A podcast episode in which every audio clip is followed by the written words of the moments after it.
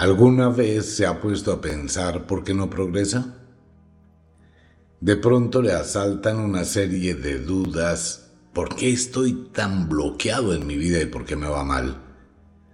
O quizá piense, ¿qué puedo hacer para cambiar? ¿Qué puedo hacer para que mi vida fluya? ¿Dónde encontrarle un sentido, un norte a la vida? ¿Qué me está pasando? ¿Por qué no avanzo? ¿Por qué no logro muchas cosas? Bienvenidos a un nuevo podcast original de Radio Cronos. La vida y el fracaso. Este es un tema muy especial. En esta tertulia que vamos a realizar el día de hoy, que básicamente es un juego a la charladita con un toque de rejoterapia, vamos a ventilar algunas cosas y algunas situaciones que pueden llegar a tocar su alma y lo pueden hacer reflexionar, pensar un poco, analizar y tener una visión totalmente distinta de lo que se vive. Somos seres de costumbre y nos hemos acostumbrado a una serie de ciclos de iniciar algo y parar, iniciar y parar, iniciar y parar. Y empezamos a hacerlo de forma dividida a través del año hay festividades, fiestas, etc. De pronto lo hacemos los fines de semana, también. Y fuera de los fines de semana, tenemos una tendencia a hacerlo diario. Cuando no encontramos el valor real y la proyección real de la vida, pues empezamos a dar tumbos y a la prueba un botón Mucha gente llega el día jueves y dice, uy, mañana es viernes. Y le empieza a entrar un desespero, ¿no? Una especie de inquietud acompañada de pereza, de dejadez, de abandono. Y nos vendieron la idea de que el fin de semana es para descansar. Venga, uno trabaja lunes, martes, miércoles, jueves, viernes. Entonces está cansado de los cinco días y tiene que descansar sábado y domingo. En serio, de verdad. Pero empezamos a tener ese tipo de convicciones. Si hiciéramos un recorrido mental, haciendo una especie de desdoblamiento y mirando la vida de mucha gente, ¿cuántas personas considera usted que llega el viernes por la noche y lo primero que hacen es llegar a su casa, a quitarse la ropa, a bañarse, ponerse el vestido, arreglarse y no sé qué y si sé cuándo y me voy de rumba. Y se convierte en algo desesperante, ¿no? Todos los viernes tengo que hacerlo. Tengo que irme a bailar, a rumbear, a tomar, a beber. Y llego a la madrugada del sábado, vuelto nada, vuelta nada me acuesto a dormir hasta las 3 de la tarde. Me levanto el sábado por la tarde casi noche a comer, vuelvo y salgo otro ratico. Y el domingo me quedo todo el día en la cama. Y voy a reunir fuerzas para empezar el lunes. Ok, ¿cuánto fue el desgaste físico, mental y económico del viernes por la noche, sábado por la noche, el domingo y cómo llega el lunes? No es que uno no tenga derecho a descansar. Obviamente que sí, pero hay que saberlo hacer. Hablábamos en días pasados que uno debe ganarse un premio por el trabajo que hace, la tarea que ejecuta. Entonces encontramos dos clases de personas en este mundo. Quienes se exigen y quienes simplemente derrochan. Hay personas que trabajan todos los días. Hay personas que hacen tareas todos los días. Quien está estudiando y quiere progresar y llega el fin de semana, debe tener una decisión muy sabia. O me voy con mis amigos a rumbear o me dedico a estudiar para el examen. La gente que tiene que elaborar, o me voy a rumbear o me pongo a trabajar. Entonces empezamos a tener una proyección de algo inestable en nuestra mente que va a repercutir en nuestro diario vivir. ¿Qué ocurre en el día a día? Que empiezo a posponer tareas para el otro día. que empiezo a dejar cosas inconclusas, una, otra, otra, después lo hago, mañana lo termino, la otra semana, y empiezo a dilatar completamente mis obligaciones, mi responsabilidad, y lentamente me voy dando cuenta que mi vida no avanza. Entro en un círculo vicioso del que no salgo. Y en ese círculo vicioso empiezo a crear lazos, unos lazos tenaces de romper, lazos muy difíciles que tienen mucho que ver con las amistades, con los amigos, con las amigas, que a la larga nunca le van a aportar nada en su vida, nada. Hay gente que llega a fomentar una amistad con alguien supremamente cerrada. Con este amigo la paso bacano, vamos a jugar billar, vamos a tomar, vamos a jugar fútbol, somos mancuernas, parceros, amigos, camaradas, compadres, lo que usted quiera. Pero son amigos para el desgaste, para la vagancia, para el vicio. Son amigos que alcahuetean absolutamente todo. No son los amigos que van a reorganizar la vida, sino al contrario es la juerga de la vida. Vamos a tomar, vamos a bailar, vamos a no sé qué. Igual hay amigas. Entonces la gente considera una buena amiga la que invita a tomar, la que invita a bailar, la que es loca, la que le gusta estar exhibiéndose, la que no le importa nada. Entonces se considera una buena amiga. Esa parte de los amigos muy poca gente se detiene a evaluarlos, pero muy poca. ¿Qué es ser amigo? ¿Qué es tener un amigo? ¿Qué es tener una amiga? Tomando en cuenta que según la vieja religión y según la filosofía antigua, tener amigos muy cercanos es estar construyendo su peor enemigo. Eso lo dicen las brujas en la antigüedad. Lo decían y lo siguen diciendo. ¿Y por qué? ¿Cuál es la razón? Porque todas las amistades, al igual que la gran mayoría de las cosas de la vida, tienden a cambiar. Bien porque usted inicie una vida diferente, bien porque usted tenga una serie de proyectos distintos, bien porque se cansa de un determinado ambiente, Tal vez porque en algún momento su amigo o su amiga, o sus amigos o sus amigas, hacen comentarios desatinados de terceras personas.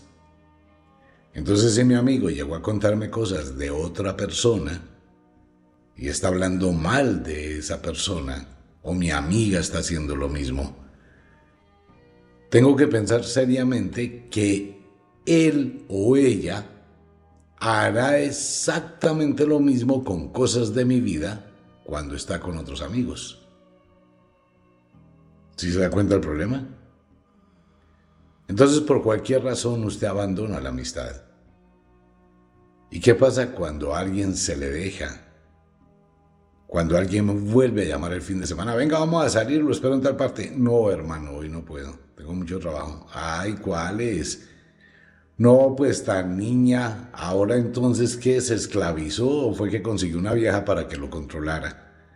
No, pues ¿qué hacemos? Entonces se va a dedicar a su marido, a su noviecito. Dejó de vivir por su noviecito. Camine amiga, vamos a tomar, vamos a bailar. Entonces la amistad empezó a fracturarse.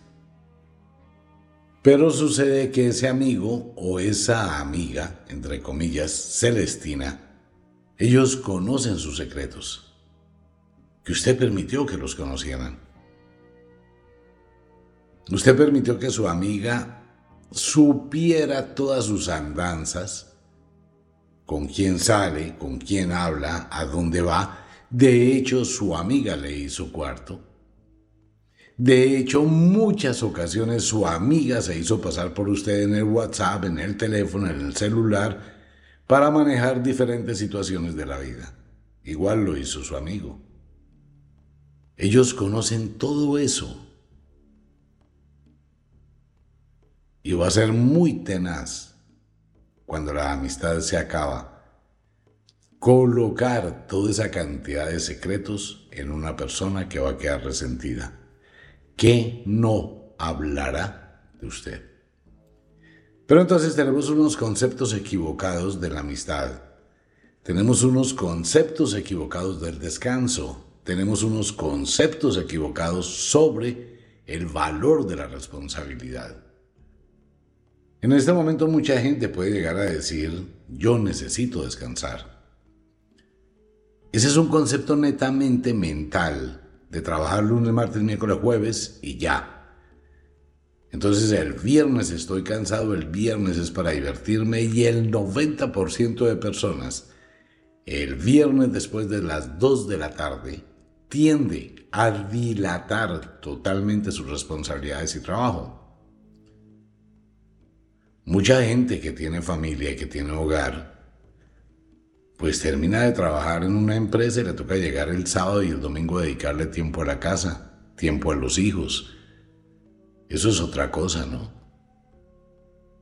Mucha gente que estudia tiene que llegar al hogar, el sábado ir a la universidad, el sábado ir a clases, el domingo hacer tareas y se exigen para construir. Por eso existen esas dos versiones de las personas. Quienes se exigen para construir y quienes dilatan la construcción y nunca lo hacen. Hemos hablado muchas veces del valor del tiempo. ¿Cómo estoy manejando mi vida y cómo puedo salirme de esa cantidad de hábitos, de costumbres impuestas? Porque es que realmente no existe eso. Eso fue algo que usted aprendió desde que iba a la iglesia cuando niño, algo que afortunadamente ya está desapareciendo de este planeta, su famoso cuentecito de Dios y de la iglesia y todas esas imposiciones. La gente se empieza a dar cuenta de eso. No, es que había que trabajar lunes, martes, miércoles y jueves y viernes y el sábado Dios vio que lo que había hecho era bueno y el domingo descansó, entonces todos los domingos me voy a descansar. Pero ¿qué pasa si en lugar de pensar de esa forma me vuelvo productivo? Entonces, ¿qué pasa si en lugar de salir el sábado y de salir el domingo, salgo el miércoles o salgo el martes? Eso hay unas grandes diferencias, ¿no? La gente que sale en los puentes o en los festivos, no entiendo de verdad, no entiendo cómo las personas no tienen una proyección, una visión del costo-beneficio. Llegó un puente, entonces vamos a preparar un viaje para ese puente. Eso mismo están haciendo miles de personas. No me importa, voy a descansar, dice la gente. Y llegó el viernes por la tarde, el viernes por la noche, salieron en sus carros en un trancón de los mil demonios, siete, ocho horas de viaje para ir a descansar. Ya lleva ocho horas de viaje, ¿no? Bien cansado. Pero no importa. Llegó el sábado a la madrugada, entonces venga, vamos a farrear, a tomar a poner música a todo volumen, la piscina, el asado, el trago, baile, rumba, trago, sexo, comida, en un desespero absoluto. Y si van a ir a los restaurantes, todos están repletos. Mala atención, mala comida. Si se fue en bus, eso es una tortura impresionante, no se consiguen puestos, el bus, el trancón, la pesadez, el ambiente. Ok, el sábado por la noche, ebrios, borrachos, borrachas, cansados, dos, tres de la mañana se van a dormir todo el domingo. El domingo por la tarde siguen por lo mismo. Y el domingo por la noche tienen que alistar maletas para el lunes. Y el regreso es otra vez, otra tortura, otras nueve horas de viaje en esa incomodidad, en esa pesadez, en ese guayabo y llegan el lunes por la noche para trabajar el martes. Ok, ¿descansaron realmente? ¿Eso es descanso? Entonces, ¿por qué la gente no sale entre festivos? Usted quiere descansar, ¿no? Entonces, ¿por qué no se va un martes, un miércoles? Los hoteles están desocupados. Los restaurantes están desocupados, la comida es más fresca, la atención es mejor y el tiempo en carretera es muy, muy reducido. ¿Usted está? descansando realmente. Pero es nuestra convicción de la costumbre, de la imitación, de hacer lo que los demás hacen, sin tener la capacidad de control. Entonces esa valoración del tiempo se convierte en un sofisma. Y no me importa. Hay unos conceptos, ¿no? Sobre este tipo de temas que rondan la mente de la gente, que son conceptos muy pobres. La gente que dice que lo bailado y lo gozado nadie me lo quita. Sí, lo trabajado tampoco. Su exigencia tampoco. Pero hay que sopesar qué me da más en ese costo-beneficio. Quiero tener una vida de crecimiento, de avance, de progreso, de construcción, de alcanzar metas, de alcanzar ideales, debo de exigirme. Esa exigencia no tiene fechas, lo que hemos venido hablando. Deje de pensar en los meses, enero, febrero, marzo, abril, mayo. Deje de estar pensando en los días. Viva un día a la vez. Exíjase hacer una tarea y permita que el viernes, sábado y domingo cuenten en su vida. Uno perfectamente puede trabajar el domingo por la mañana, sábado por la mañana, hacer que el día cuente, adelantar una tarea, adelantar un trabajo y relajarse por la tarde. Igual lo puede hacer lunes, martes, miércoles, jueves, viernes, sábado, domingo, todos los días. Si una persona se comprometiera consigo mismo a trabajar seguido cuatro horas diarias, lejos del teléfono celular, lejos de las distracciones, lejos de los amigos, lejos de las amigas, lejos de absolutamente todo y me voy a concentrar a trabajar cuatro horas. Eso sería suficiente al día. Cuatro horas. Y puede dedicar dos horas a descansar, puede ir a un gimnasio, puede distraerse, puede ir al cine, puede por la tarde tener una reunión, una charla. Pero ya hizo algo. Hizo que el día contara. Usted no puede pretender darse un regalo, darse un presente, si usted no ha cumplido la tarea. Mucha gente cree que puede premiarse sin haber trabajado. Uno debe programar su mente. Quiero algo para mí, me lo voy a ganar. Quiero estrenarme unos zapatos. Voy a terminar esta materia, voy a terminar estos créditos en la universidad, voy a pintar mi habitación, voy a limpiar totalmente la casa. Mentalmente uno consigo mismo empieza a competir. Esa es una de las más increíbles terapias para superar la pobreza, la adversidad, la depresión, la tristeza, el abandono, la desolación. Cuando uno empieza a competir con uno mismo. Me levanto temprano, me desperté, tengo un día más. Ok, voy a hacer que este día cuente.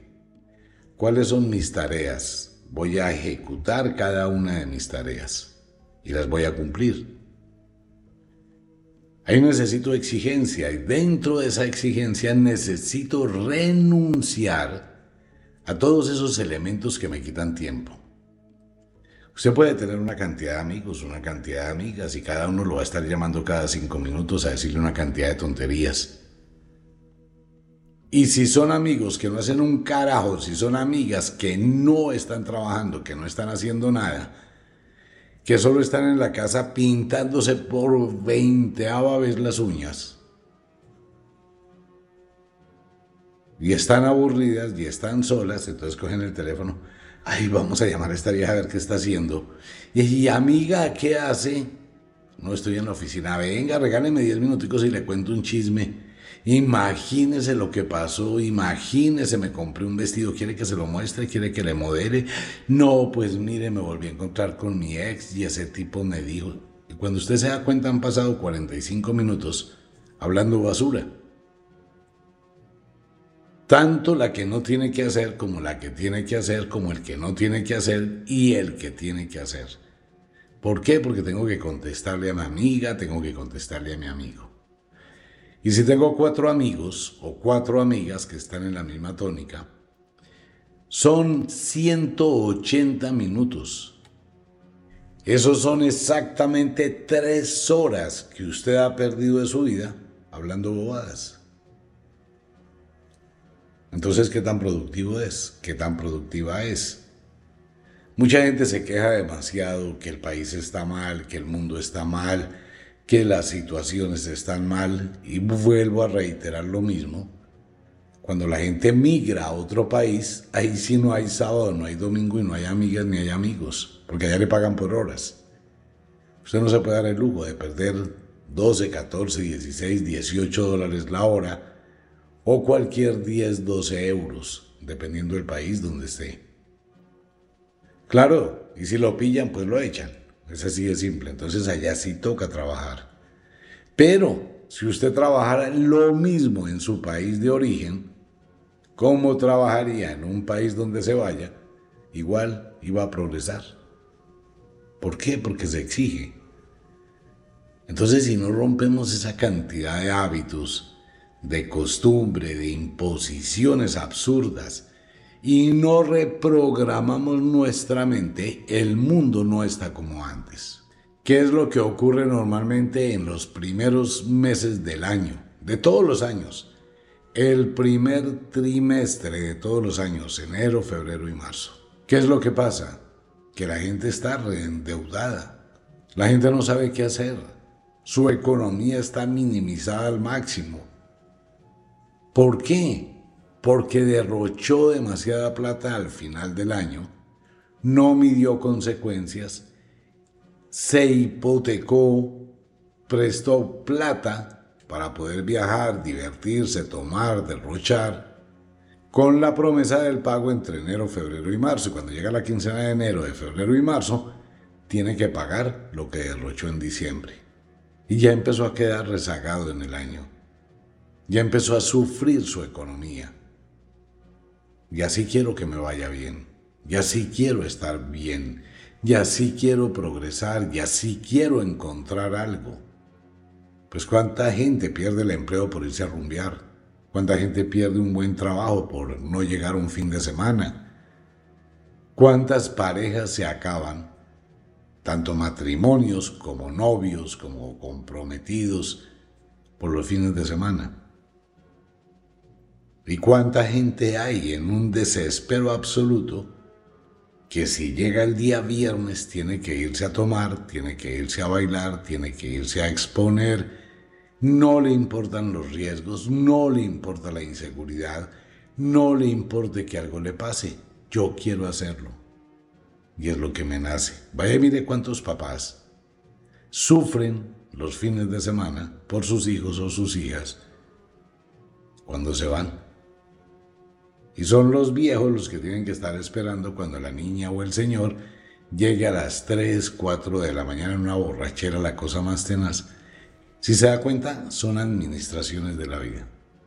Entonces alguien dice, entonces no tengo derecho de hacerlo. Claro, tiene todo el derecho, pero en su momento. Hay momentos para hacer las cosas. Si yo quiero progresar realmente en mi vida, como lo está haciendo muchísima gente en todo el mundo, tengo que exigirme entre los 14 y los 30 años. Y tiene que ser una exigencia diaria. Eso es como el que hace deporte. Debe hacerlo todos los días. No es cuatro días en la semana y descanso dos. O mucha gente que se inventó la famosa historia. Es que hay unos entrenadores y hay una gente que habla un poco de bobadas. Mire, si usted entrena duro lunes, martes, miércoles, tiene que dejar el jueves para reponer sus músculos, para que descanse, para que los músculos se relajen. En serio, de verdad. No, es que tengo que darle un descanso al cuerpo, si no lo lastimo. Eso depende cómo usted entrene. No, lo que se sugiere en el deporte es que cambie de actividad. Si hoy hice pecho, pues mañana no voy a hacer pecho y estoy dejando descansar los pectorales. Mañana no hago pecho y mis músculos pectorales descansan. Entonces mañana hago brazo y espalda. Pasado mañana voy a hacer pierna. Entonces mi pecho lleva dos días descansando y mi espalda lleva un día de descanso y mis brazos llevan un día de descanso. Pero como hice pierna el otro día, ya son tres días el pecho y dos días espalda y brazo. Están descansando. Y si al otro día vuelvo y hago pecho cada tercer día, dejé descansar los músculos de las piernas, pero no estoy parando. La gente piensa que dejar de descansar un músculo es acostarse todo el día a dormir. No, pues es que uno tiene que descansar, tiene que dejar los músculos que descansen. En serio, vaya dígales a un campesino o a un deportista profesional que le toca entrenar durísimo, resistencia. Y la gente que entrena resistencia no para. No puede darse ese gusto, tiene que hacerlo todos los días para generar memoria muscular. Es lo mismo, la riqueza es la misma cosa. El valor que le dé a la vida y la administración que tenga de mi tiempo. Entonces lo primero que tengo que hacer cuando quiero cambiar y quiero modificar este tipo de patrones, lo primero que tengo que hacer es cuántos amigos tengo, cuántas amigas tengo. Ok, haga un recorrido mental de sus amigos y de sus amigas. Cuando tenga ese listado, piense qué le aporta cada uno a su vida. ¿Qué es lo que le da? Y piense qué es lo que le quita. Comienza a pensar y comienza a pensar, bueno, pero ¿cuál es el cuento de la amistad? ¿Cuál es el amigo, la amiga? ¿Para qué? Fuera de eso, comience a mirar cuántas horas del día, sin importar el día, usted pierde. ¿Cuántas? Empiece a mirar cuántas horas realmente descansa. Empiece a mirar al mes cuántas horas pierde y cuántas horas ha ganado adelantando una tarea que tiene que realizar. Eso es administración de la vida si usted quiere cambiar, si usted quiere progresar, si usted quiere salirse del común denominador, debe renunciar a muchas cosas. Es como lo decía cada hecha con el centavo y la mogolla. Una persona tiene un centavo y quiere una mogolla. Entonces, para tener la mogolla, debe entregar el centavo. No, pero es que yo quiero tener la mogolla y el centavo. Usted no puede pretender tener una mogolla gratis y quedarse con el centavo o tener un centavo y quedarse con la mogolla. Tiene que dar algo por algo. Las dos cosas nunca las va a tener. Así funciona este mundo. Usted tiene que tomar una decisión sabia, su vida real del progreso o su vida llevada al fracaso. Y no se preocupe, amigo mío, mucha gente piensa que la juventud va a ser eterna. Yo estoy joven y lo rumbeado, que eso me lo voy a rumbear. ¿Qué es rumbear? Hace ocho días lo hizo, hace quince, hace veinte, ¿qué le quedó de eso? Nada. Solo busca un escape. Y un desperdicio de tiempo, de dinero y de todo. Que si no tiene derecho a rumbear, le estoy diciendo que sí. Pero en su momento, con control, uno puede tomarse un fin de semana al mes. Me voy a ir un fin de semana a pasear, a divertirme cuando no hayan puentes. Y me voy a ir desde el jueves, voy a estar viernes, sábado, domingo disfrutando de una piscina, de un ambiente rico, de un delicioso asado. Si le gusta el trago de unos tragos, disfrute dentro de ese paréntesis, pero primero ganes ese paseo, cumpla una meta. A lo que hacemos referencia con el tema es que se salga del común denominador. Considere que descansar un fin de semana al mes es más que suficiente. Eso lo hace mantener activo, lo hace mantener vivo, viva, lo hace estar dinámico. La gente que se levanta todos los días a las 5 de la mañana, pero llegó el sábado y me quedo en la cama obligando a mi cuerpo a quedarse en la cama hasta las 10 cuando me despierto a las 5. Entonces tengo una serie de microsueños que alteran el sueño. Y por la noche, a las 10 de la noche, estoy como un bombillo. Y me da la 1 de la mañana viendo televisión, pero como es domingo no me importa. Entonces me acuesto a dormir a las 2 de la mañana, estoy corriendo mi reloj biológico y me levanto el domingo a las 9 de la mañana vuelvo a tener microsueños y me acuesto el domingo a las 7 de la noche para madrugar a las 5, pero no duermo porque ya dormí. Y me da la 1 de la mañana del domingo, despierto, Y a la una me duermo, descanso cuatro horas y el lunes a las cinco de la mañana tengo que levantarme. ¿Sí se dio cuenta que eso es como un electrocardiograma? ¿Para qué rompe el ciclo? Pues si se levanta todos los días a las 5 de la mañana, sígase levantando sábado y domingo a las 5 de la mañana. ¿Mantiene qué? Continuidad. Y esa misma continuidad se tiene en el trabajo, se tiene en el amor, se tiene en la economía, se tiene en la vida. Pero eso es cuando uno quiere progresar, cuando uno quiere construir. La invitación es a una reflexión, ¿Qué está haciendo usted con su vida? ¿Qué ha hecho con su vida? ¿Qué le ha aportado todo eso? ¿Cuál es su proyecto verdadero y qué tanto se exige para hacerlo? Usted es el constructor de su destino y usted es quien le da vida a su destino. Pero ese destino debe ser administrado con sabiduría. Si no se hace de esa forma, pues usted va a estar entrando en un mundo donde todo será segmentado y su futuro será segmentado. Y no tiene que ir muy lejos para encontrar personas de 40, 45, 50 años que están atravesando por unas situaciones impresionantes, personas a los 50, 55 que están pagando arriendo de un apartamento. Eso no está bien. Entonces uno pregunta, ¿qué hizo usted en su juventud, hombre? Mujer, ¿Qué pasó con su juventud? ¿Qué hizo con su tiempo? ¿Cómo nunca pensó en tener un techo? Las estadísticas en Estados Unidos dicen que las mujeres solteras en Estados Unidos tienen más propiedades en finca raíz que los hombres solteros. Muy interesante la estadística, ¿no? Y es cierta. Las mujeres solteras piensan en su apartamento, piensan en tener una estabilidad, piensan en tener sus cosas. Que les toca trabajar, trabajan durísimo. Pero el hombre no, el hombre como que yo espero más adelante, después lo hago, me voy a dar un tiempo. La estadística en Estados Unidos fue eso, ¿no? Que asombró a mucha gente. Y el porcentaje es altísimo la cantidad de mujeres solteras que tienen propiedades, finca raíz, contra los hombres solteros que no las tienen.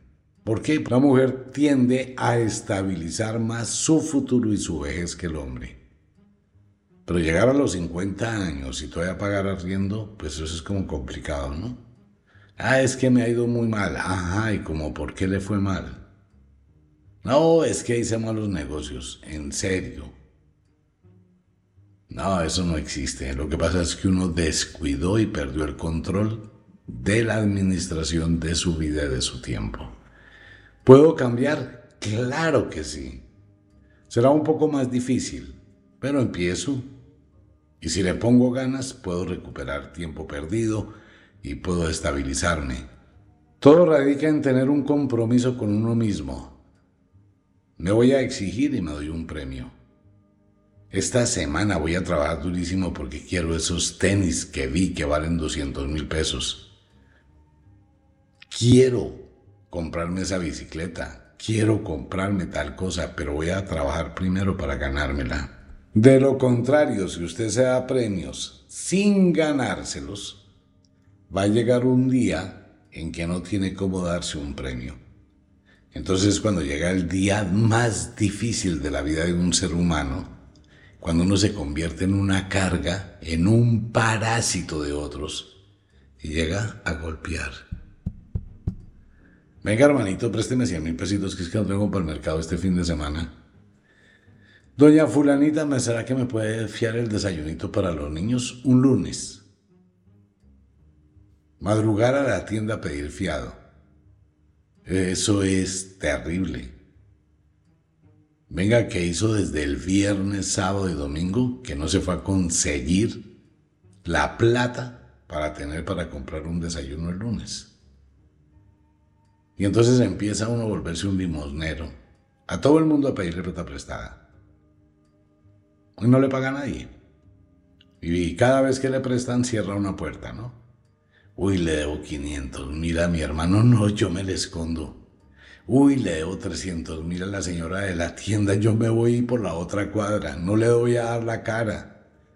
Y si la señora va a ir a cobrarle a la casa, dígale que no estoy, que yo paso mañana a pagarle. Todo es pura carreta, ¿no? Y así se acostumbra. Entonces hay que cambiar, hay que modificar, hay que reorganizar la vida y eso se logra exigiéndose. Pues bueno, era la charladita del día de hoy. Usted lo piensa, evalúa, no me crea nada, simplemente lo analiza y usted saca conclusiones mirando el espejo de su vida. Y usted es el único que sabe cómo la está administrando. Y usted es el único que sabe qué secretos conocen sus amigos, sus amigas. Piense por un momento qué pasaría si su amigo del alma, si su amiga del alma, algún día se convirtiera en su enemiga. ¿Qué pasaría? ¿Qué sabe él o ella que a usted le podría preocupar? Solo piénselo. Un abrazo para todo el mundo, nos vemos.